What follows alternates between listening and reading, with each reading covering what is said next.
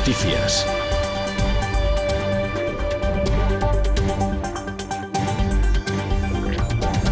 ¿Cómo están? Bienvenidos al tiempo para la información de Vive Radio Palencia. Como ven, el frío ha llegado para quedarse, así estaremos durante esta semana en la que daremos la bienvenida al invierno. Vamos Palencia está elaborando un documental para concienciar sobre la necesidad del soterramiento de las vías. Además, impulsará una recogida de firmas para frenar, dicen, las obras de alta velocidad de Adif por ser incompatibles con el soterramiento. Una campaña que estará protagonizada por una niña de 10 años, vecina del barrio Ave María. La formación del Ayuntamiento de la capital cree que es el momento de que la ciudadanía tome parte del problema y pide al equipo de gobierno más acción para sacarlo adelante. Impulsar un poco eh, a la sociedad palentina a favor del soterramiento y también apoyar las, acciones que está llevando a cabo el ayuntamiento para darle un, empujoncito más para ver si conseguimos eh, esto que es tan importante para Palencia. Y sin salir de asuntos relacionados eh, con la formación, desde Vamos Palencia se han pronunciado sobre los presupuestos del Ayuntamiento de la capital. Recuerden que su apoyo es vital para que el equipo de gobierno socialista los pueda sacar adelante.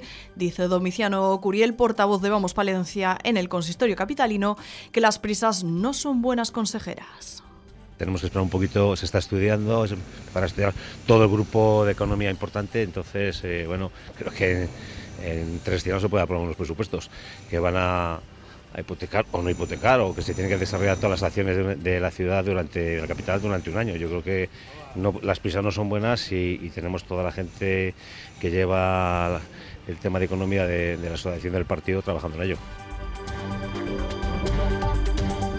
Y en estos momentos, en el patio del Teatro Principal, se celebran los 125 años de la Cámara de Comercio de Palencia.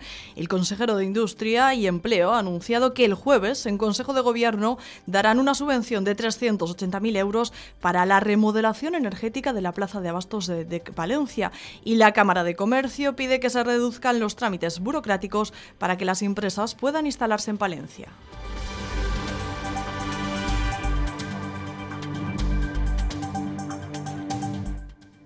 Y hoy desde el Partido Popular de Palencia los procuradores regionales han sacado pecho del último informe PISA en el que sitúa a Castilla y León por encima de la media nacional e incluso internacional en cuanto a estudios se refiere. Nos lo contaba Mercedes Cofreces.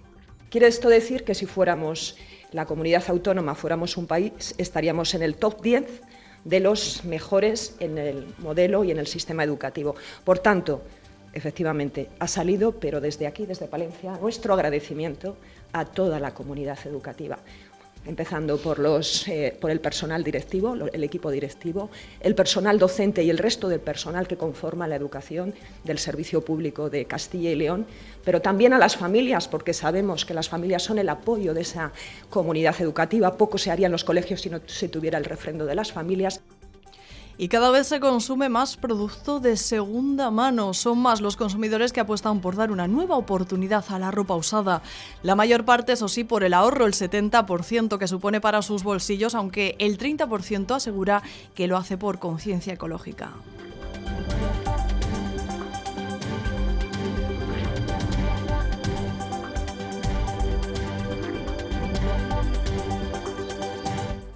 Si se pasean estos días por el salón de la capital palentina podrán ver la última exposición del Grupo de Acción Local Adri Cerrato Palentino.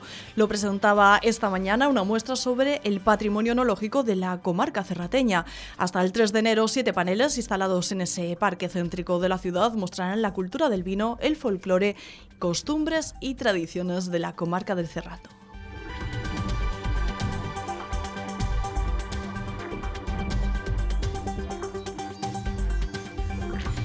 Y dando la enhorabuena a todos los carrioneses y carrionesas por haber logrado ese título del pueblo más bello de Castilla y León en el concurso de Castilla y León Televisión, les despedimos. Sigue la información en Vive Radio Palencia.